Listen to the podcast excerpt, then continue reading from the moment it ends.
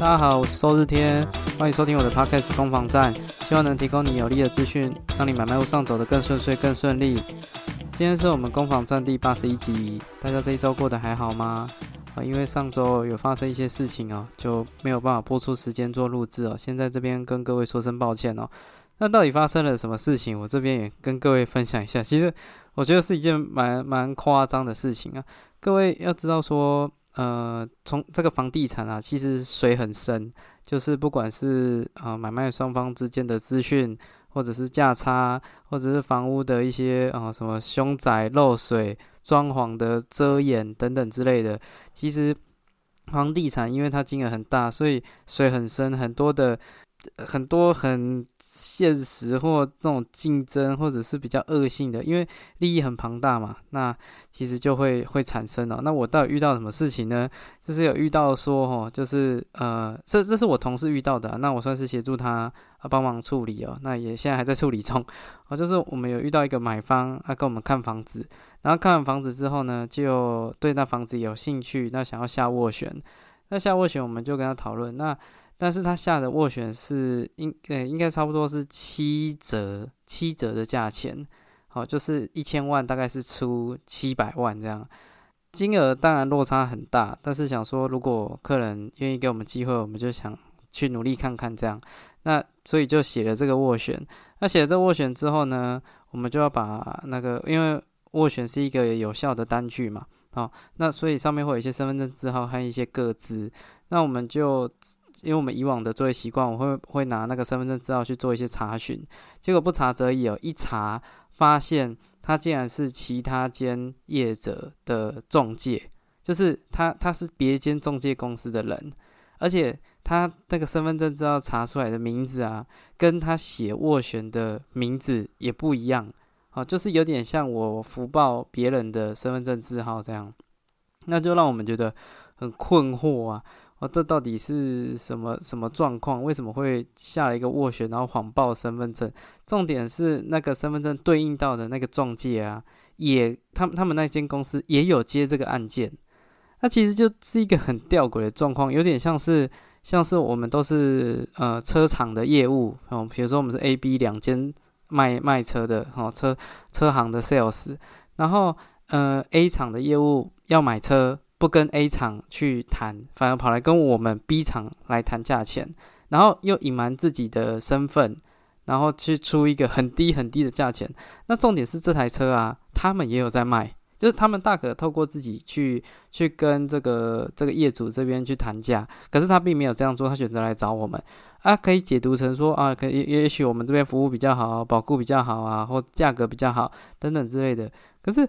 重点是也其实也没有啊。因为那个价钱误差不会太大，不可能说哦，比如说一个一个一百万的车子哦，你在你在你们公司可能压到最低可能九十三万或九十万，你不可能来这边七十万买得到啊，那除非是事故车还是出状况的嘛。所以正常情况下，其实那个误差就不会这么大，所以我们就觉得很奇怪，为什么你不跟你们公司出出价，那你跑来跟我们出，然后出还出特别特别的低，那到底这后面是考量是什么？是想要跟我们出低，然后我们去跟屋主讲，讲完之后害我们被屋主骂，他骂了之后，你们再。呃，你们公司再来设法再接上去嘛？就因为我们出跟我们出很低嘛，然后他们如果自己客人出的比较高，比如说他跟我们呃一，比如说一千万，他跟我们出七百万，其实他们的客人有出到八百万，然后故意跟我们出七百万，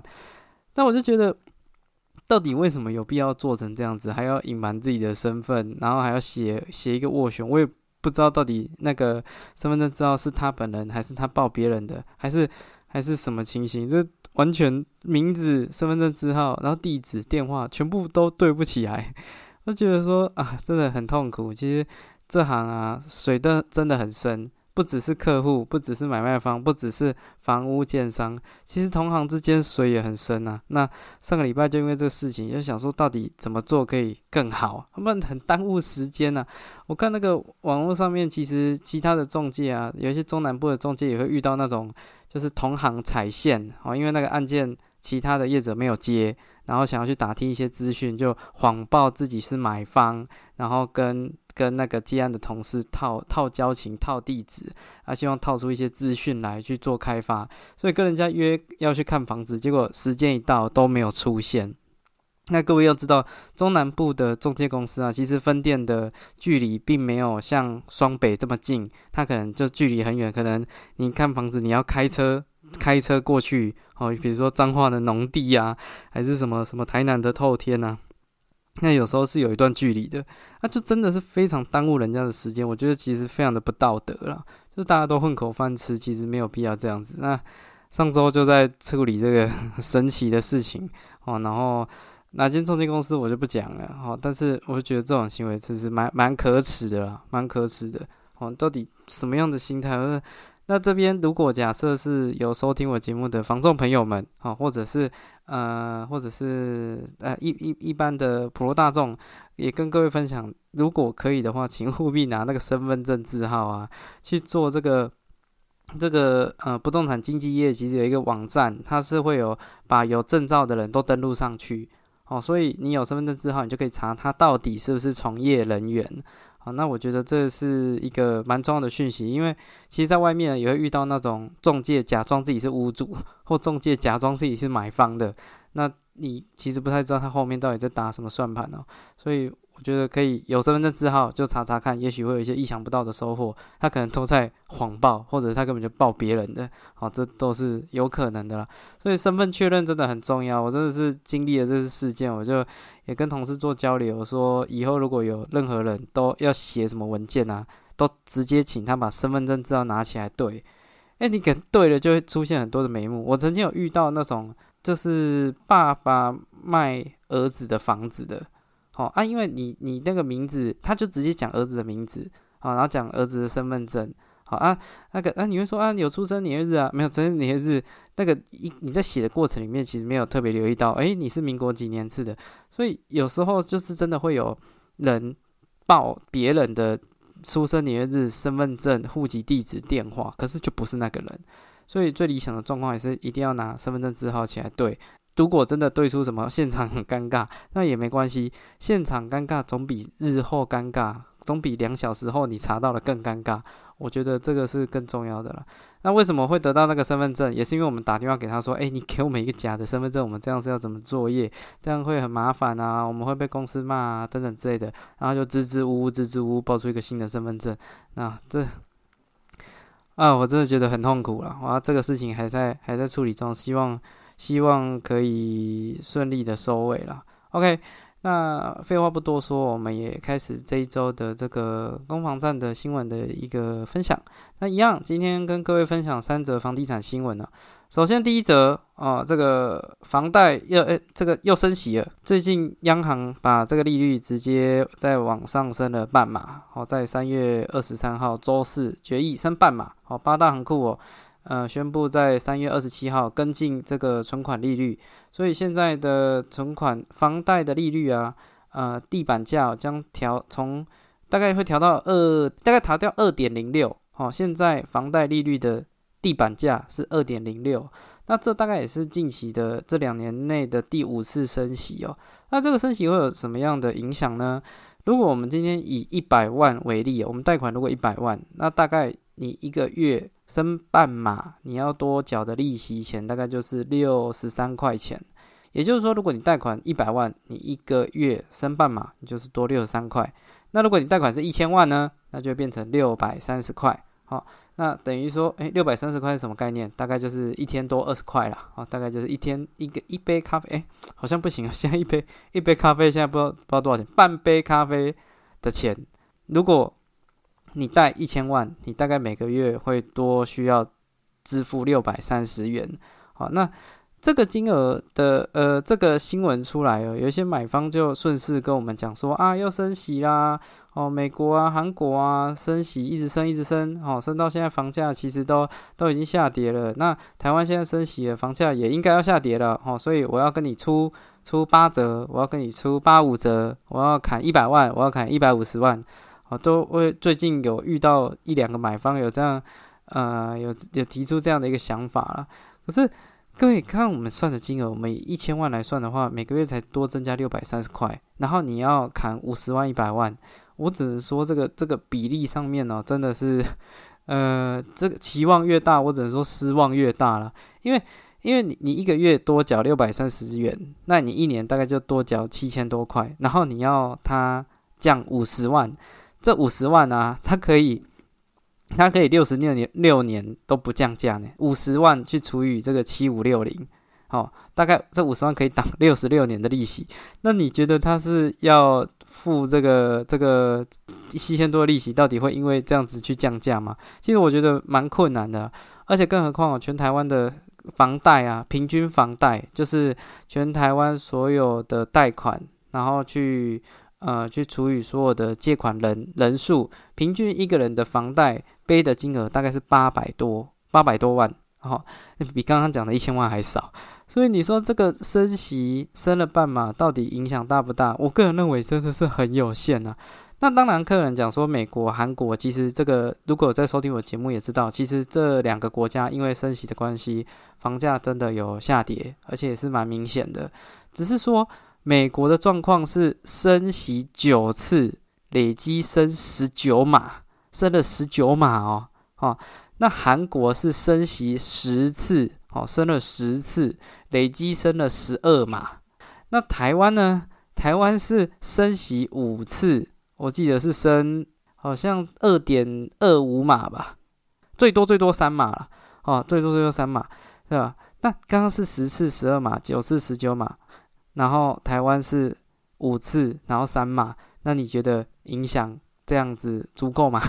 哦，所以我个人认为说，如果假设啦，假设真的要升到房价会痛，或会觉得说有负担上面的压力的话，我觉得至少要一个月的月负担要到一万或一万五吧。那如果以这样的升息的速度，哦，大概还要再再，如果以这样的每次半码半码升啊，大概要再升十八次啊，就会升到我会痛了。哦，就一个月会多一万这样。那这好了，升九次了，升九次一个月多五千，那我可能也会有感觉，只是。这个其实难度我觉得有了，因为其实升息啊，它不单单是跟房价这个息息相关，其实跟整个的金融局势也会有相关。因为你升息如果升到很高，会会产生一些状况哦。哦，假设升息一直升，一直一直升啊，会有可能会有银行发不出利息的这种状况产生，因为银行就把存那个存款啊，那那些他们的客户的存款拿去做一些投资嘛，所以。那个钱本身也不在银行手上，他可能都已经转投资出去了。就像近期那个西谷银行跟瑞士信贷会倒闭的原因，很大的关系都在于他们都呃他们的那个投资的金融产品啊，受到这个升息的影响，导致呃原本他可能放了一百万在债券里面，但是因为一直升息一直升息，导致那个债券的市价可能只剩六十万，那他账面上就就亏损了四十万啊。把这个万改成亿可能比较正确了。那这样一直升息，一直升息，然后如果这些他的客户又去做提款，就会导致这个周转不灵，银行就会倒啊。这就是细股银行倒闭的原因，因为他一天我记得有三分之一的客户都去把他们的存款全部提出来，那就就直接就倒掉了，一天就倒掉了，对啊。所以升息这个事情啊，它不不单单是。呃，跟房价有相关。其实像前一阵子，我记得那个央行总裁杨金龙在三月一号到立法院质询的时候，他有提出来说，央行的主要职责是在金融稳定。那房价虽然跟金融稳定相关，但高房价并不见得对金融稳定产生很大的影响，且不至于一直高上去哦。翻译成白话文的意思就是，房价跟我央行升降息并没有直接关联。我不会因为要把房价打打，就是让它把它打下来，然后一直升息，一直升息，一直升息。我看的是整体的一个状况啊。所以在这个情况下，嗯，我个人认为，其实台湾的升息的幅度，如果要像呃这种这种欧美、韩国这样子，我认为这是一个想象中的事情啊，难度其实很高，因为这有太多太多面向是需要去考量了。好，所以升息会不会暂停？我认为不会暂停，今年应该还是会升，但是升息的幅度是不期不待，没有伤害了。OK，好，那这是第一则新闻的分享。第二则哦，则是这个一个我觉得蛮有趣的新闻，是这个第一次买房就遇到天使房仲帮搬家哦。哦，这个这个新闻是这样的，就是二零二二年啊，这个买方哦，就是这个事件的苦主啦，哦，事主。哦，主角主角，他就家人在网上啊有看到一个房子，哦，这个事件发生在高雄男子区哦。那他们看到一个房子，那有想去买，好，然后大概金额接近到两千万，大概一千一千，应该是差不多一千七、一千八，然后就有去跟中介去看房子，那看了很喜欢，然后房子很漂亮，然后重点是这个屋主啊是一个外外籍的华侨，那他卖了这个房子啊，就要去国外长时间居住在国外，就是台湾这边的资产要去做处理了，所以里面呢其实弄的东西就是都很不错，那里面还有一些。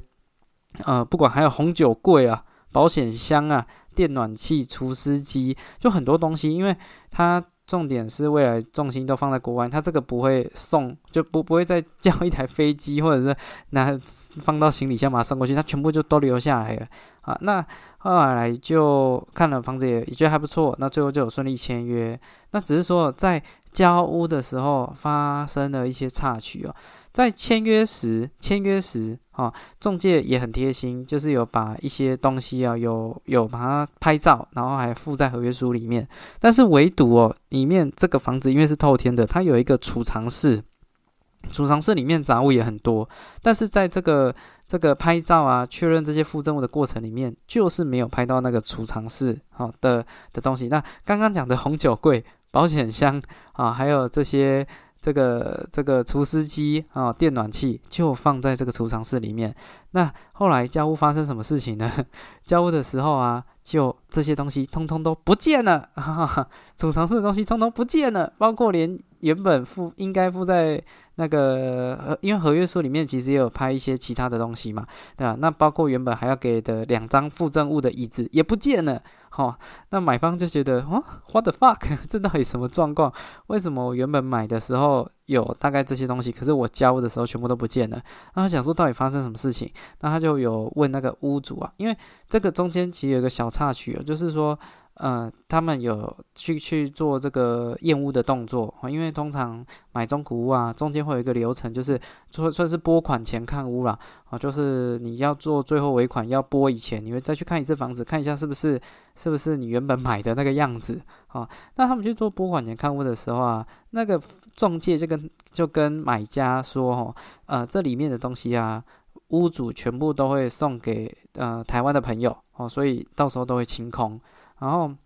那当然就不疑有他嘛。他想说，因为他可能要回去回去国外嘛，所以这些东西留下来也很正常，送给朋友也很正常。只是当他发现不见的东西比想象中多很多的时候，这个买家就觉得说是不是有点疑虑？于是乎，哈，他就传讯息问屋主，问屋主说：“哎，你那个东西是都送给别人了，是不是？因为房东说有一个朋友嘛，哦，有朋友在台湾这样。然后此时此刻最大的反转来了。”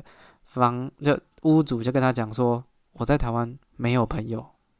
我所有朋友都在国外了。台湾就我我们就全部都要离开，所以我所有的东西我都没有动。我想说都给你们，哈哈哈出状况了。所以屋主其实都没有动，那买方也没有动，那到底是谁动呢？那于是乎我这个这个苦主哦，好这个。故事的主角就马上跟这个房仲公司的老板去联络，他说：“哎，我家交屋的第一天就遭小偷嘞，东西通通都不见嘞！哇，这个事情很严重哎，怎么这么快就遭小偷了？哇，事情这这怎么办？怎么办？这样太可怕了！哈，那结果后来一问哦，一问问着问着啊，好，最后得到答案就是房仲拿走了，哈，房仲很好心的帮屋主都清掉了，清到哪里呢？”清到呃，有一些好像清到房仲的家里了，搬到已经搬到其中房仲的某一个房仲的家里，这样哦，这真的是非常天使房仲啊！甚至买一个房子还会帮忙清这些家具家电啊，然后全部还会带到这个自己住的地方啊。那这个这个主角啊，当然就气炸了嘛，就觉得你那些东西，我是不知道到底。哦，储藏室没够到那就算了，重点是附赠物里面还有两张椅子是原本讲好会留下来的，通通也都被带走了。那当然，他就觉得说很 很火啊，到底这是搬家公司还是防撞公司哦？所以就很气噗噗嘛，就有上网去发文，发了这篇天使防重的文章。各位可以在呃 D 卡，还有这个 F 呃 FB 哦，还有在好像东森新闻也有报道啊，这些等等的平台哦，还有一个是 Mobile 版哦，这些平台上面可以查到这个天使防重的所作所为哦。那后来就发生了这个事情嘛，那也跟房仲去表达之后，房仲马上当天晚上啊，东西全部都 就又都送回来，哦，很贴心，哦，玩玩好像在玩那个乾坤大挪移，东挪西挪，东挪西挪，最后又把这些东西全部都送回来，这样，好，那这个重点是啊。这个主角因为很对于这样的作为啊很不能认同嘛，所以他有发文。发文之后啊，这个房仲这个公司啊还还再来拜访他，就说希望他可以把这个文给撤下来，然后会提提出一些赔偿哦。殊不知哦，没讲没事，一讲出事，这个这个主角就更火了，所以才会。这个文章才出现在各大平台，因为他觉得他花了快两千万买这个房子，遇到这样的事情，然后这样的处理方式，他超级不能认同的。他还直接跟他们讲说，你们这样会违反这个背信罪跟业务侵占，好，这跟刑法都有些关联的。这当然是一个很很荒谬的事情啊。新闻要讨论的是什么？这新闻讨论的是说，就是合约书里面原本讲说有一些东西要付，可是有些东西合约书里面没有讲到，那房仲可不可以直接把它带走？这其实是一个有点有点灰色地带的问题，因为像这个这篇故事的主角，他说这房仲会犯的这个业务侵占，呃业对业务侵占跟背信，其实就背信的要件来讲啊，我记得是要呃意图为自己或第三人不法之所有，以诈术使人将本人或第三人之物交付。你要使用诈术，那这中间过程有没有诈术？你要证明这中介有用诈术啊？有啊有啊，他就是有有有讲说什么要给这个台湾的朋友，可是实际上没有啊，这样算诈术吗？这这有点不太确定，所以背信能不能成能成立？其实我我不是很确定。那还有另外一个这个业务侵占哦，侵占的话有什么要件？如果你要犯侵，那如果你有侵占罪的问题啊，你要侵占他人。他人侵占的那个东西是你的东西啊，是要侵占你的东西，你才可以去主张你被侵占嘛，因为那是你的东西。可是屋主留下来的这个附赠物，那这个算是买方的东西嘛？其实这个有一个讨论的空间在，所以侵占或呃业务侵占或者是背信要成立，我觉得都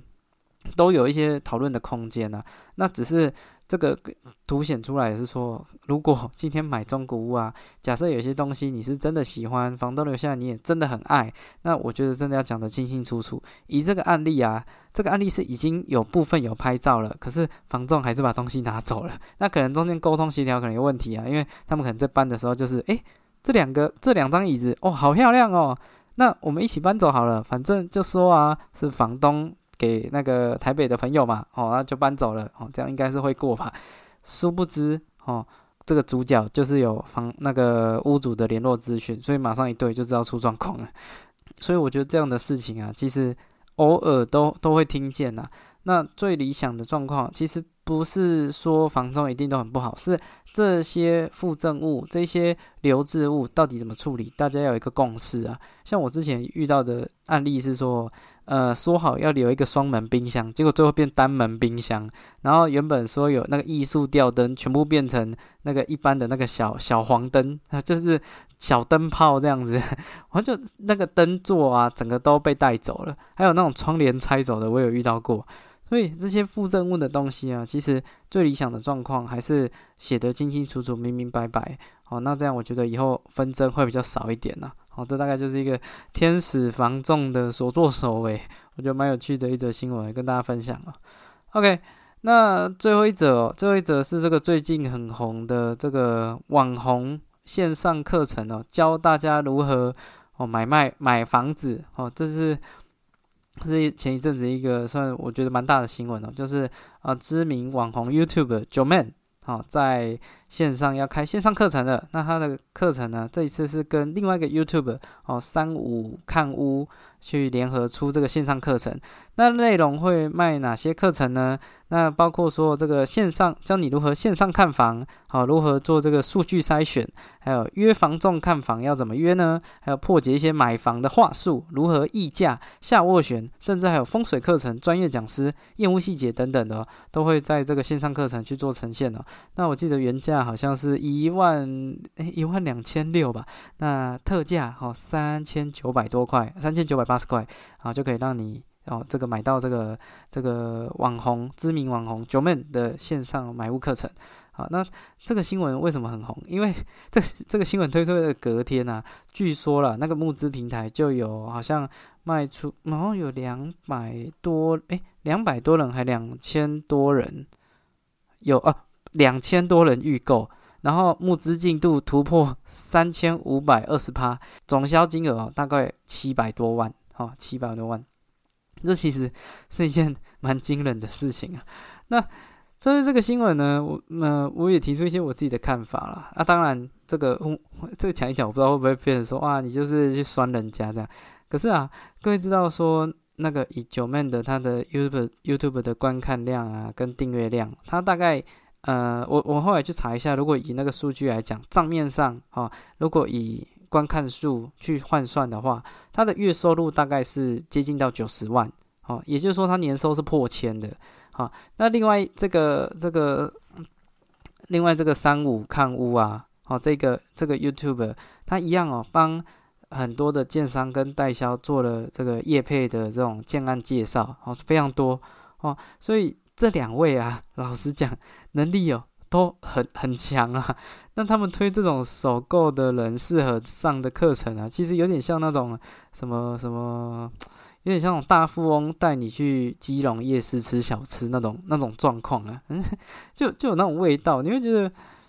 我我不知道，就感觉这些人都不需要去上这些课，然后来跟你讲这些事情。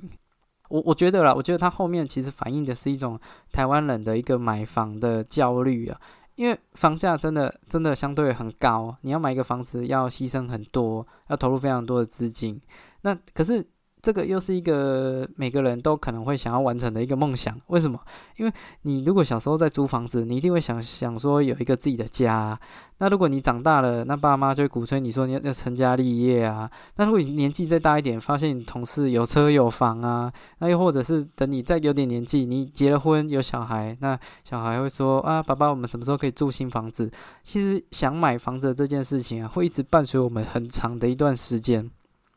所以我觉得买房是一个身为台湾人一个一一身为台湾人就会面对到的一个焦虑啊。那当如果房价那么高啊，你就会有一种习得无助感。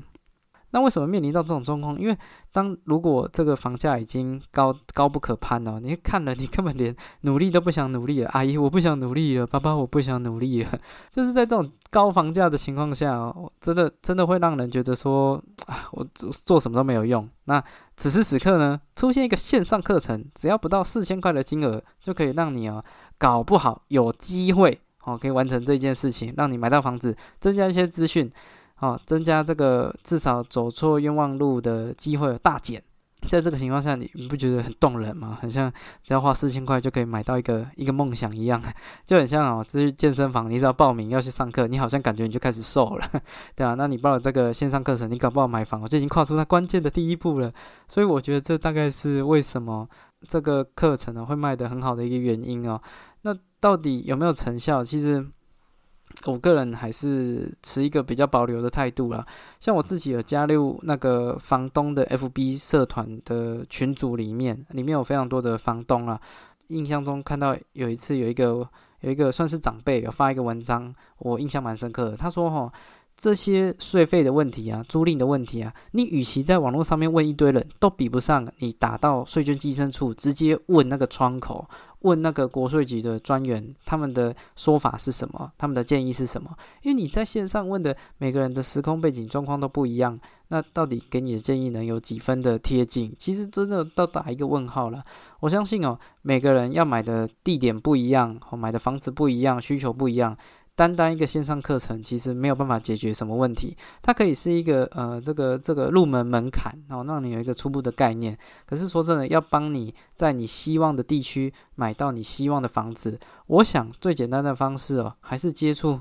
当地的这个中介哦，那会给你的资讯可能会比较实在。那你会说啊，那可是防重啊，很多都很坏啊，他们都骗人啊。刚刚才讲说会把那个东西全部都搬走，那我这样子还不如找这个这个九妹的课，九妹至少他这个 YouTube 两百多了两百多万人订阅，他一定不会乱搞啊。哦，那这样子。一定会会对我帮助比较大，我也不能说这样的论点不对，哦，但是你要你你我还是那老话一句，你想要买的地方，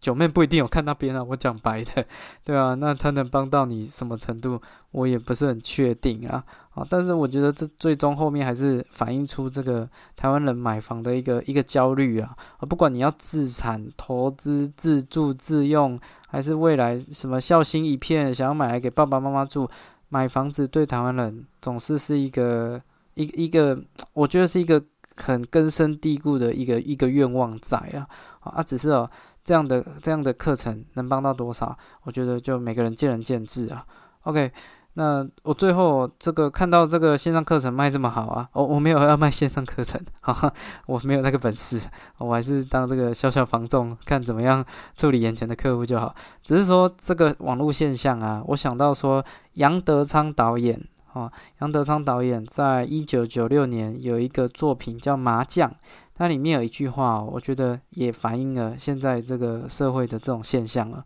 他是这样说的，他说。现在这个世界已经没有人知道自己要的是什么，所以他们拼命看电视、杂志、广告、畅销书。为什么？为的就是想听别人告诉他们怎么过、怎么活。只要你去告诉人们他们想要的到底是什么，他们一定会相信你。这样子，我们不就发了吗？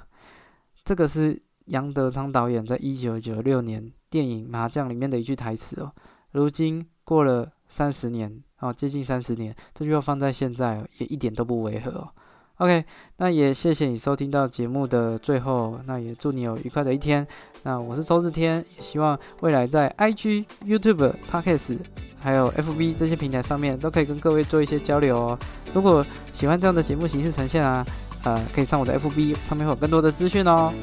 拜拜。